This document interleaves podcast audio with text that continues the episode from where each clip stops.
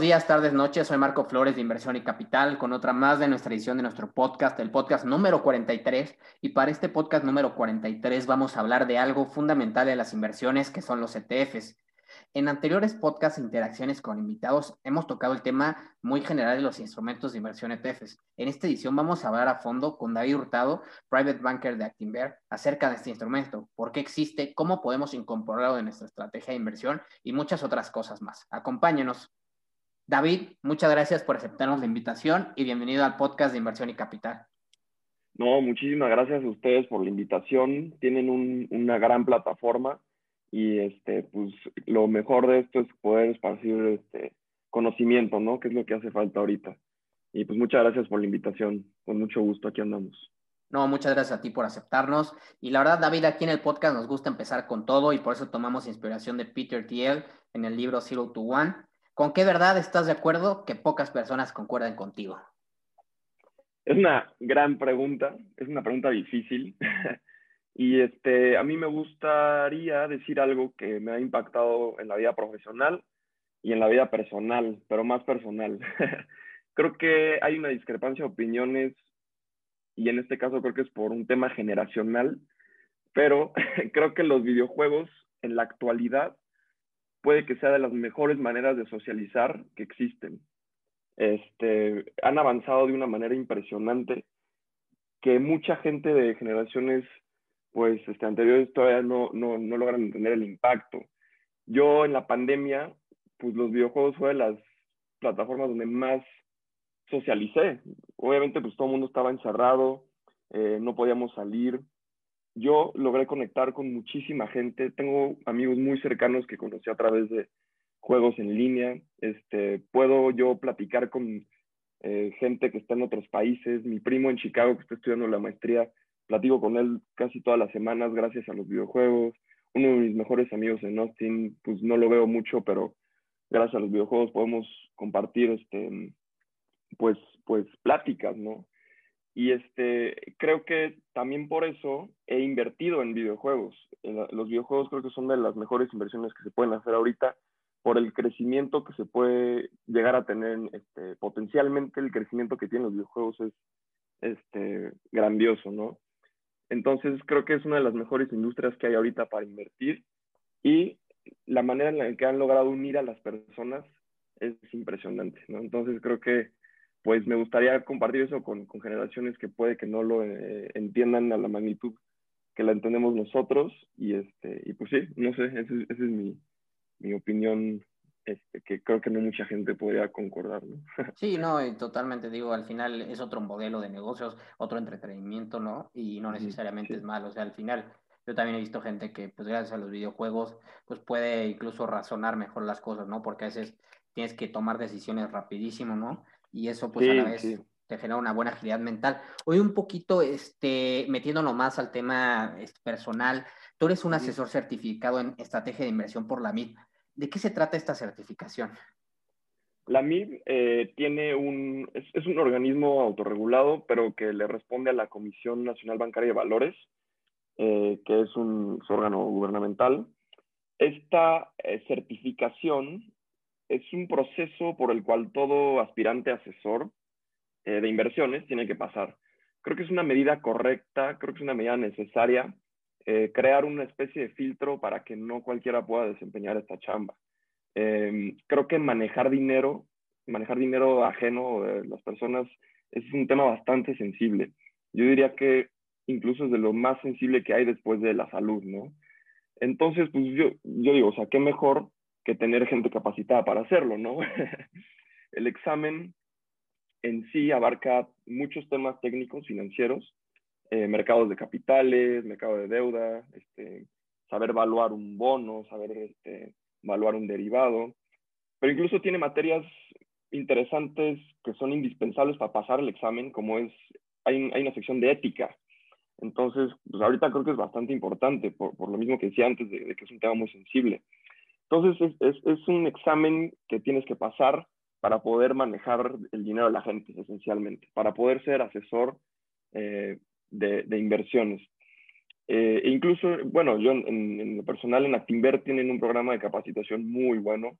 Eh, afortunadamente, pues gracias a ello, pues sacar una muy buena calificación y, y pues te ayuda, ¿no? Te ayuda a, a pues, mejorar tus conocimientos, este, poder dar un buen servicio de, de, asesoría en inversiones y pues sí, eso es lo que es. Claro, y la verdad es que es, es justamente eso, ¿no? O sea, al final el conocimiento es, es poder y, y, la verdad es que la gente se tiene que guiar con gente capacitada que tenga estas certificaciones, Exacto. ¿no? O sea, que realmente pues sea una persona profesional. Muchos podremos dar nuestra mejor opinión, pero no la más acertada porque no somos profesionales, ¿no? Exactamente, sí, y, y también pues para darle tranquilidad al cliente, ¿no? Claro. Creo que en ese negocio la confianza es importantísima y pues saber que hay alguien, este, pues cuando vas a un doctor, por ejemplo, cuando mencionaba lo de la salud, pues tú quieres que tu doctor sea una pistola, ¿no? Quieres que sea eh, pues muy bueno en, en, su medio y pues obviamente con el dinero yo creo que es igual, ¿no? Quieres gente capacitada, quieres gente preparada, que sepa lo que está haciendo, ¿no? Totalmente. Y justamente en la preparación, digo, estudias administración y ya terminas desarrollándote en temas financieros. ¿Por qué tu interés, digo, la carrera de administración abarca más ramas? ¿Por qué tu interés o te inclinaste hacia esto? Sí, bueno, yo, yo estudié administración y este, pero pues me di cuenta un poco ya tarde en la carrera que pues, lo que lo interesante que es el medio financiero, ¿no? Ya que quise acabar la carrera, ya no quise hacer un cambio, eh, pero digo, no me arrepiento de haber estudiado administración en lo absoluto. Me, fue una carrera que me dio muchísimas herramientas eh, muy diversas, pero para mí eh, yo considero que manejar dinero de manera trascendental es un arte. O sea, en mi libro, por ejemplo, existen los Van Goghs, existen los Mozart, pero también existen los Peter Lynch o los Warren Buffett, ¿no? Este, es una habilidad increíblemente difícil y admirable, ¿no? Cuando me empecé a interesar este, en, este, en estos temas, me ponía a hacer simuladores de portafolios, hay no, en MarketWatch muy bueno. Eh, lo hacía durante clase, en mi tiempo libre. Me gustaba leer noticias de empresas, ver qué causaba que subieran o bajaran, ver cómo eso mejoraba o empeoraba mi posición. Y, este, y creo que lo que más me interesó de, esto es trabajar con historias. Eh, las acciones, para mí, son mucho más que nada más un token de propiedad de empresas. O sea, tú compras una acción y sí, pues estás comprando el derecho a participar en las utilidades de una empresa, ¿no? Pero para mí, para mí va mucho más allá que eso. Es un compromiso a participar en una historia. Cuando compras una acción, te estás comprometiendo a participar en una historia, ¿no? Y por eso creo que es demasiado interesante para mí escoger las historias correctas, ¿no? Eh, cuando me refiero a historias es, pues, ¿qué va a pasar con Nike? ¿Qué va a pasar con Amazon? ¿No? ¿Qué están haciendo estas empresas para mejorar? Eh, como te digo, no me arrepiento de haber estudiado administración. Al final, pues, yo decidí estudiar finanzas a profundidad en mi tiempo libre este, libros, videos, cursos, etcétera. Y me di cuenta del impacto que tiene en la vida de las personas. Literalmente invertir cambia vidas. Entonces, pues ya es por eso decidí pues meterme a este medio, ¿no? Sí, y justamente, bueno, empiezas tu carrera ya profesional, ya más activo en Actinver. La verdad es un área muy apasionante que empezaste es el área de planeación financiera y relación con inversionistas, con inversionistas, ¿no? que es una área que es fundamental para todas las empresas que cotizan en bolsa. ¿Nos podrías platicar a nuestra comunidad qué actividades se realizan en esta área? Claro, sí, relación con inversionistas eh, fue muy interesante. Eh, agradezco mucho mi tiempo ahí porque pues, me permitió conocer absolutamente todos los aspectos de Actinver y toda la gente que hay detrás ¿no? de, de, del mecanismo de una empresa. Normalmente, por ejemplo, este, cuando trabajas en, no sé, en el área de merca o en el área de sistemas, este, pues solo conoces a tus colegas, ¿no? En, en general, ¿no?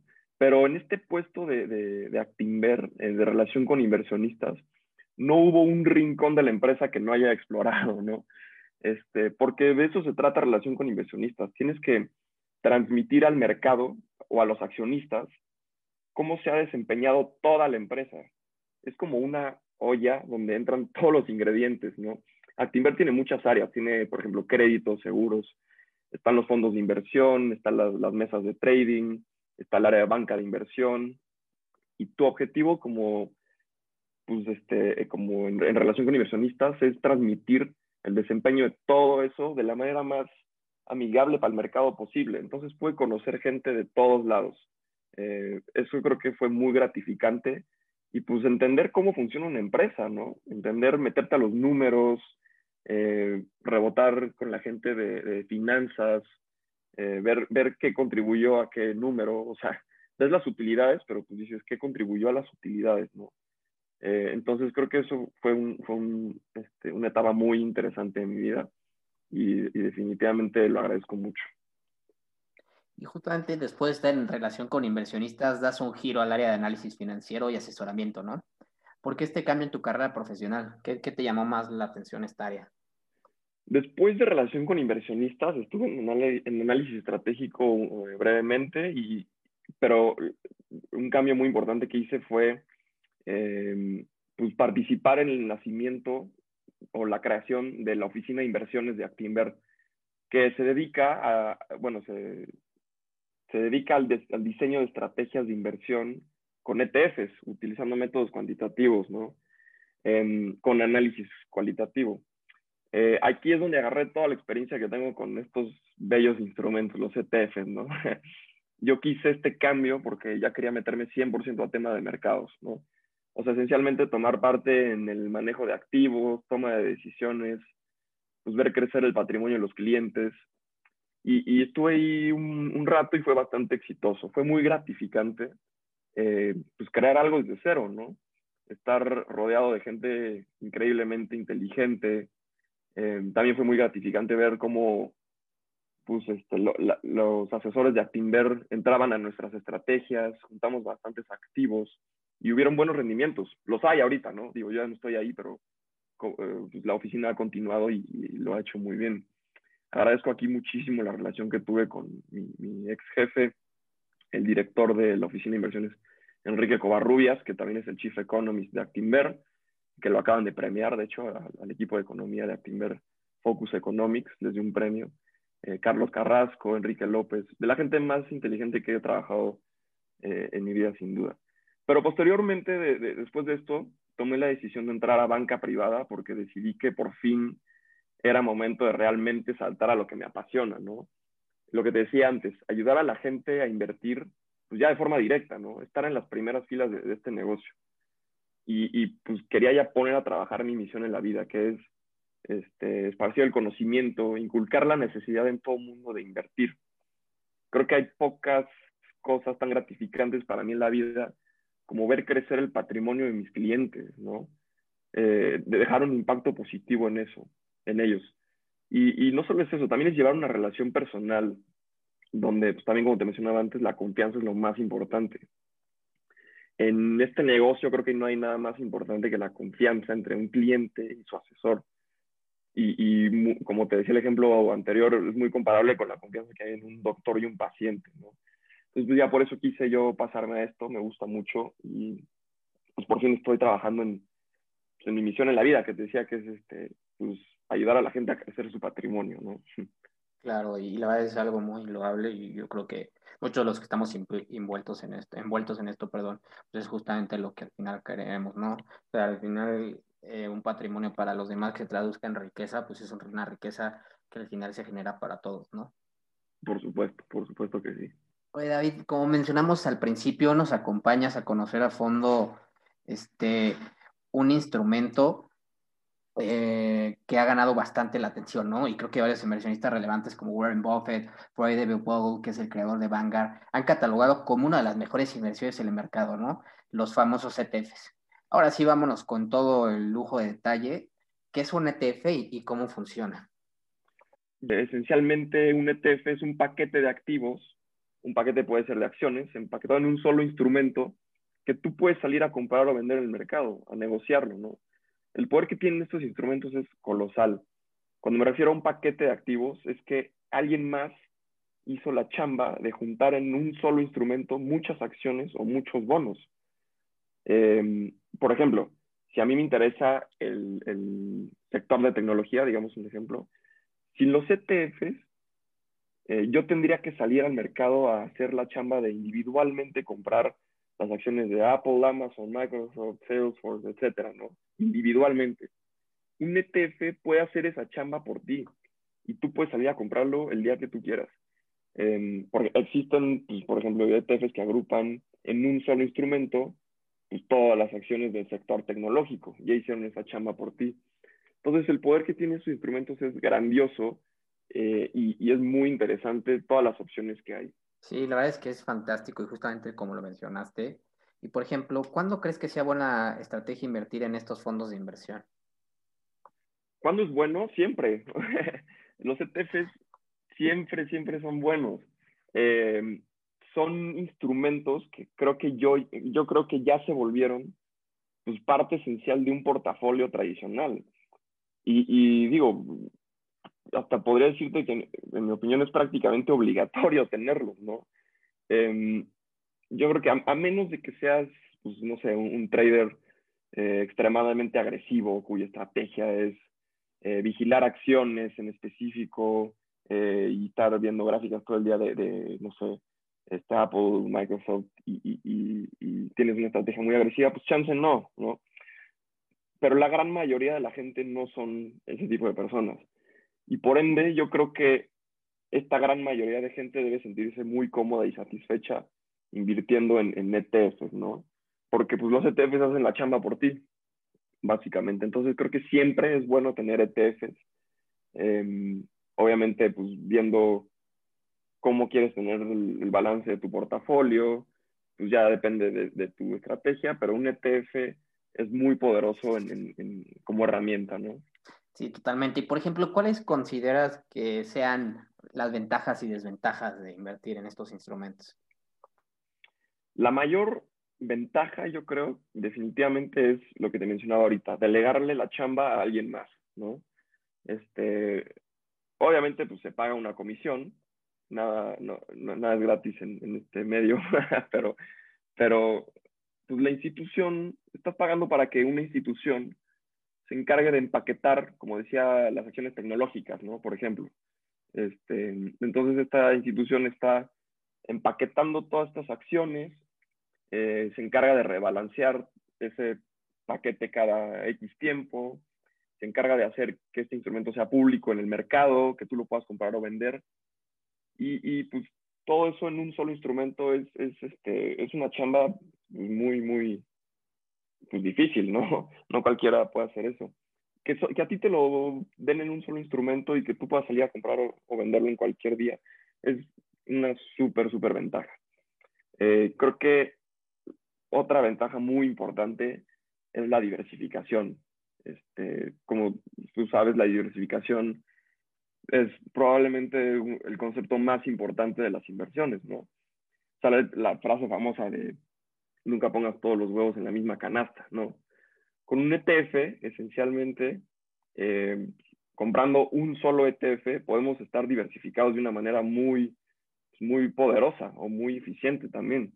Por ejemplo, este, hay un ETF eh, hay uno que se llama el, Vanguard Total World Stock Market. Eh, eh, la clave es, este, el ticker es BT, que la panza tiene más de 9.000 acciones de todo el mundo. Entonces, o sea, imagínate tú meterte a comprar 9.000 acciones, ¿no? Quiero tener la diversificación global. Uf, me, compra 9.000 acciones de todo el mundo, pues no, está cañón, ¿no? Lo que hace este fondo es poderosísimo. En un solo instrumento tú sales a comprar 9.000 acciones al mismo tiempo, ¿no? Em, que pues siguiendo el concepto de diversificación, si una de ellas truena, pues no pasa nada, ¿no? Versus si tenemos una sola acción en nuestro portafolio y truena, pues perdemos todo, ¿no? Es un ejemplo exagerado, 9.000 acciones, son muchísimas, em, pero demuestra el poder que tienen estos instrumentos, ¿no? Em, otra, creo que muy buena ventaja es la variedad que hay ahorita digo, los ETFs empezaron en los 90, el primer ETF fue por ahí el 97, creo. Em, y digo, el menú será muy limitado. Ahorita el menú es impresionante. Eh, el menú de ETFs es gigantesco. Cada vez hay más esfuerzos por parte de las instituciones emisoras, eh, por ejemplo, Vanguard, BlackRock, State Street, este, First Trust, etc. Cada vez hay más esfuerzos y competencias por sacar un ETF innovador, este, y por ejemplo, ahorita hay una tendencia muy padre que son los ETFs temáticos. Hay un ETF que se llama PAWZ, P-A-W-Z, que creo que es de First Trust, si no me equivoco. Y este ETF eh, agrupa acciones de, que se podrían ver beneficiadas por el crecimiento de pues, las mascotas en las casas, ¿no? Entonces, este, no, no recuerdo bien qué empresas tienen la panza, pero son empresas este, de, de, pues, que venden cosas para las mascotas, para el cuidado de, mascotas, etcétera, ¿no?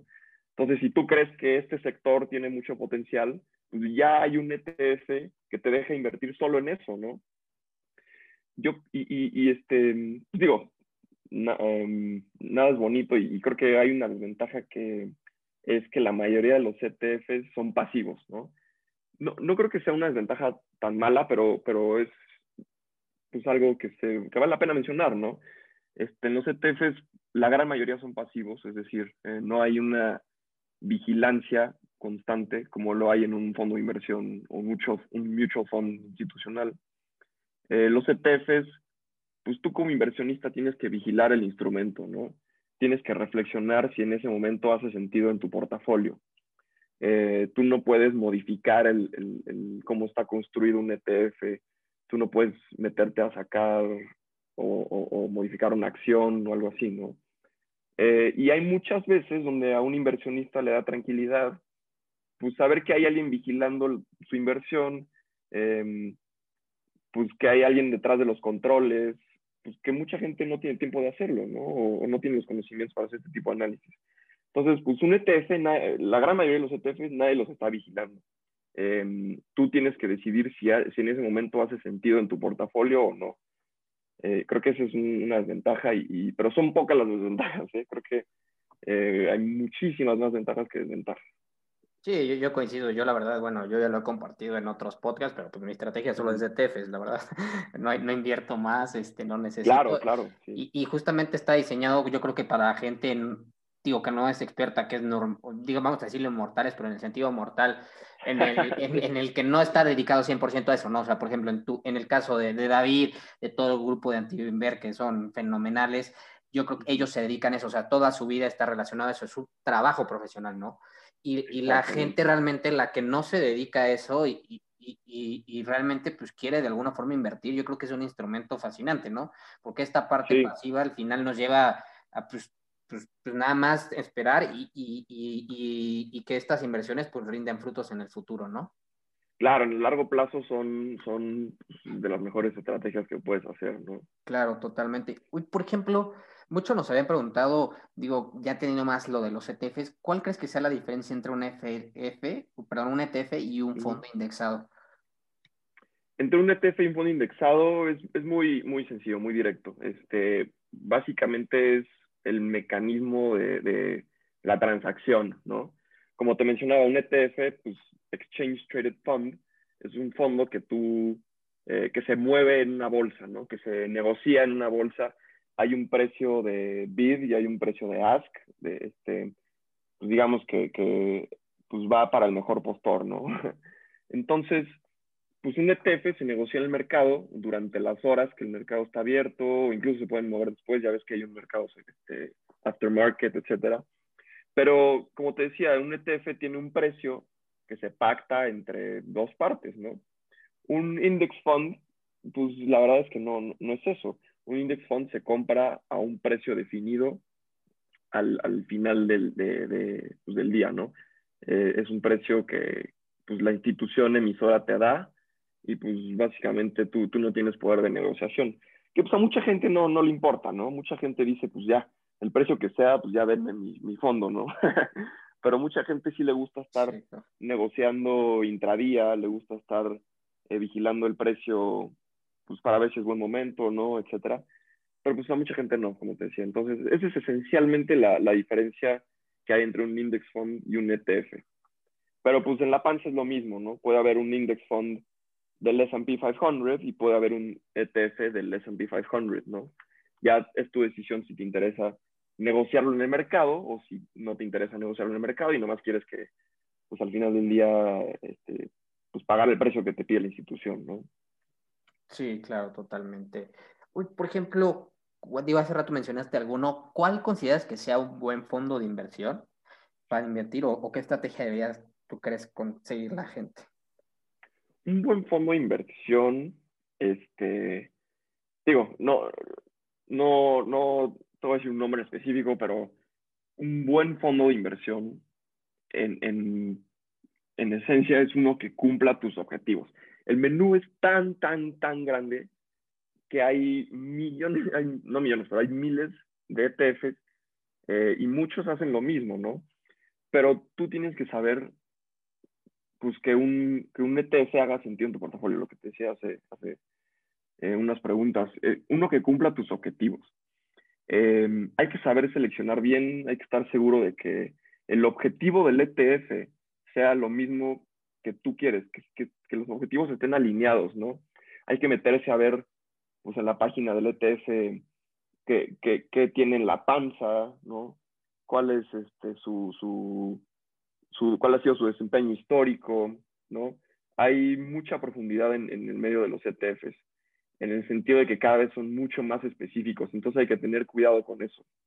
Antes, como te decía, era prácticamente en los 90 y así, había un ETF que replicaba el Dow Jones y ya, ¿no?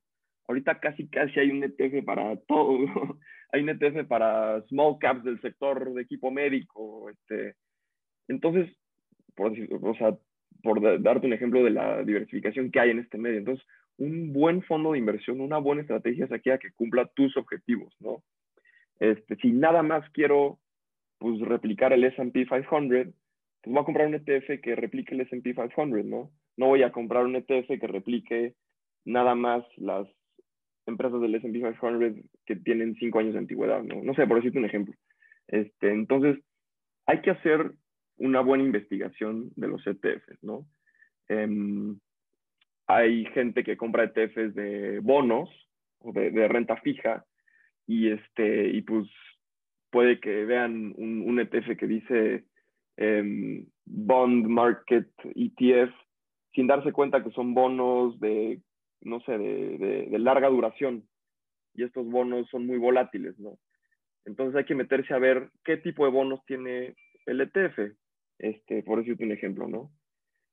Si ya te quisiera dar un, ejemplo específico, em, y retomando la primera preguntita que me hiciste, a mí me encanta ahorita específicamente el ETF Hero.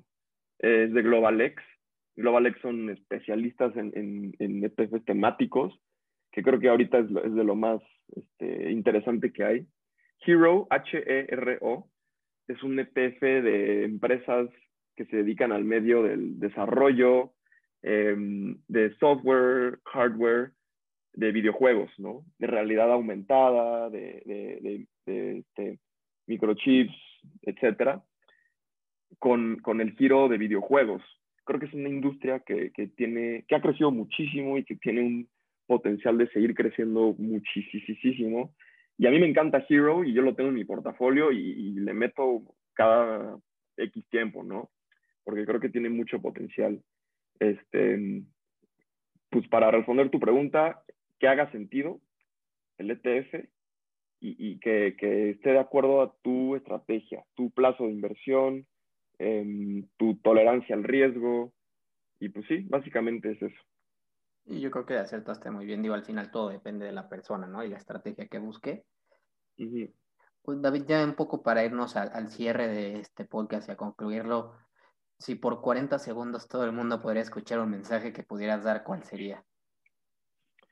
Ok, este, híjole, es, bueno porque yo me metí a esta chamba para, para esto. Mi, mensaje sería, no pierdan el tiempo más e inviertan. El tiempo es el mejor activo que tenemos, ¿no? Y, nunca es tarde para empezar.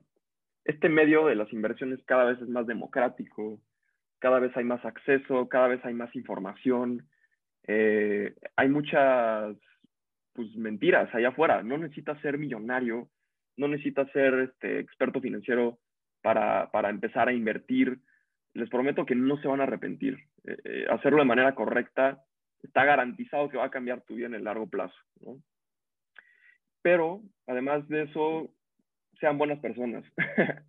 este, por más este, ¿cuál es la palabra? Por más este, cursi que suene, ser buena persona cuesta cero pesos. Venimos a esta tierra por un breve tiempo, aprovechenlo y dejen una huella, sin importar qué tan pequeña sea esa huella. El dinero es muy importante, no, lo, no, no, no, podemos, no, no podemos negar eso. Eh, pero no es todo en la vida. Si no necesitan el 100% de sus riquezas, repartan un poquito a la gente que sí. Encuentren buenas causas que mejoren a la humanidad. Y si no es con dinero, que sea con, con acciones. No, no acciones de Microsoft. o sea, con, con, pues, con acciones buenas. Sean buenos con el prójimo, ¿no? Sean buenos con, con, con la demás gente. Ese, ese, sería mi mensaje. Sí, yo también concuerdo. Yo creo que somos más los buenos, ¿no? En este mundo y nada más que los malos hacen mucho ruido. Exactamente, sí, no, lo, lo dijiste muy bien. Oye, por ejemplo, ¿qué libro o contenido cambiaron tu vida o tu manera de verla que, que nos puedas compartir aquí en nuestra comunidad? Ok, eh, eh, creo que el, el, el libro, eh, para la gente que quiere pues, empezar a, a, meterse a temas financieros, te voy a dar dos libros. El primero es este, que es de temas financieros. Es uh, Random Walk Down Wall Street, de Burton Malkiel. Y, y, creo que es el libro, pues he leído varios, ¿no? Incluso Intelligent Investor, el famosísimo Intelligent Investor, este, he leído algunos de Peter Lynch muy buenos, pero creo que el que más me dio herramientas para entender los mercados es este que, que te menciono. Eh, tiene muchísimo contenido de, pues, no sé, cuál, cuál es la psicología del mercado, eh, cómo funcionan las transacciones, eh, cuáles son buenas estrategias de inversión para tu perfil de inversionista, creo que es el libro que más herramientas me ha dado. Entonces, si de verdad se quieren meter a temas financieros, yo empezaría por aquí. Porque aparte no está tan técnico como otros libros, ¿no? Por ejemplo, Intelligent Investor, pues si es tu primer libro, está difícil, la verdad. Si es tu primer libro de temas financieros, es difícil. Intelligent Investor, pues lo, lo he retomado dos, tres veces, obviamente cada vez entendiéndolo más, pero creo que no es un buen lugar para empezar. Este de Random Walk Down Wall Street, creo que sí es un poco más amigable, este, más para, el, para las personas que no están en medios financieros. Eh, ese sería mi primer libro. Pero el segundo libro, que me cambió la vida también bastante, es Why We Sleep, de Matthew Walker, el doctor Matthew Walker. Eh, ¿Por qué dormimos? No? Eh, yo ya había escuchado, obviamente, que dormir pues, es bueno para la salud, ¿no? Pero este libro, te juro que fue un cubetazo de agua fría que cambió mi vida de manera instantánea. El sueño, o sea, yo saqué de este libro que el sueño es probablemente la herramienta más importante para una vida saludable. Este, sin, sin dejar al lado, no sé, ejercicio, este, buena alimentación, etcétera. El sueño es impresionante. Hay muchísimas cosas que no sabemos que nos hacían daño, que nos arruinan el sueño. Hay hábitos que uno puede practicar para mejorar este, la calidad del sueño, y si mejoras la calidad del sueño, o sea, dormir es esencialmente sanar y regenerarte. Yo cuando voy a dormir me imagino como si me metiera una cápsula de regeneración, porque si es eso. Este libro explica la ciencia detrás de eso y te prometo que ahorita dormir se volvió de las prioridades más importantes de mi vida. O sea, no, dormir bien, no estoy diciendo que duermo todo el día, pero dormir bien, tener un buen sueño, te juro que se volvió una prioridad muy importante porque este libro me dio a entender lo, importante que es tener un buen sueño. Y pues ya son los dos libros que, creo que me cambiaron la vida. Sí, yo creo que, bueno, yo ya he tenido la oportunidad de, de leerlo. El de Why We Sleep, que dice, sí, está muy cañón. ¿A poco? Sí, ya también lo, lo, leí, sí, es impresionante. Yo también ya por eso duermo mis ocho horas, como sí, dice, no negociables, ¿no? No negociables. Sí, porque es muy importante. Y, y, digo, al final, como bien lo dice David, y al final para que lo entienda nuestra comunidad, eh, el, el, el, este doctor Matthew Walker lo que al final tiene es un estudio del sueño, perdón, un laboratorio del sueño en el cual pues va a través de estudios enseñándote cómo es importante. Y a mí la verdad lo que más me impactó es sobre todo, y tiene una analogía justa, o sea, al final la gente piensa que por trabajar más y dormir menos va a sacar más las cosas, cuando es al contrario, ¿no?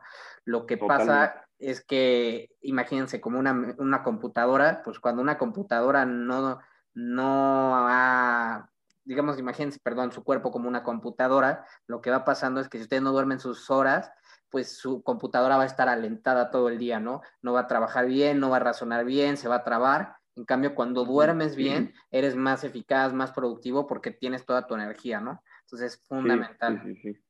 Sí, sí, sí, lo, lo dijiste muy bien. Este, gran libro, gran libro para, pues para darle prioridad a esto que es muy importante en la vida, ¿no? En la salud. Totalmente. Pues David, muchísimas gracias por eh, este espacio. La verdad es que lo explicaste bastante bien y no nos queda más que de nuevo darte las gracias. No, hombre, Marco, muchísimas gracias a ustedes. Es un, es un gran espacio el que tienen ustedes y lo están haciendo muy bien. Hay que salir a informar a la gente, a, a, a pues, promover que inviertan, ¿no? Invertir, como dije hace ratito, invertir bien te va a cambiar la vida. Este, no estoy diciendo que selecciones buenas acciones y que trades y, y, así, sino invertir de la forma correcta te va a cambiar la vida de forma garantizada. Entonces, gracias a ustedes por, por estar haciendo este esfuerzo, este, por estar haciendo pues, este, esta evangelización, ¿no? Por decirlo de alguna forma, eh, de, de algo que es tan importante en la vida. Totalmente. Y bueno, agradecer a nuestra comunidad. Esto fue otra edición de Inversión y Capital.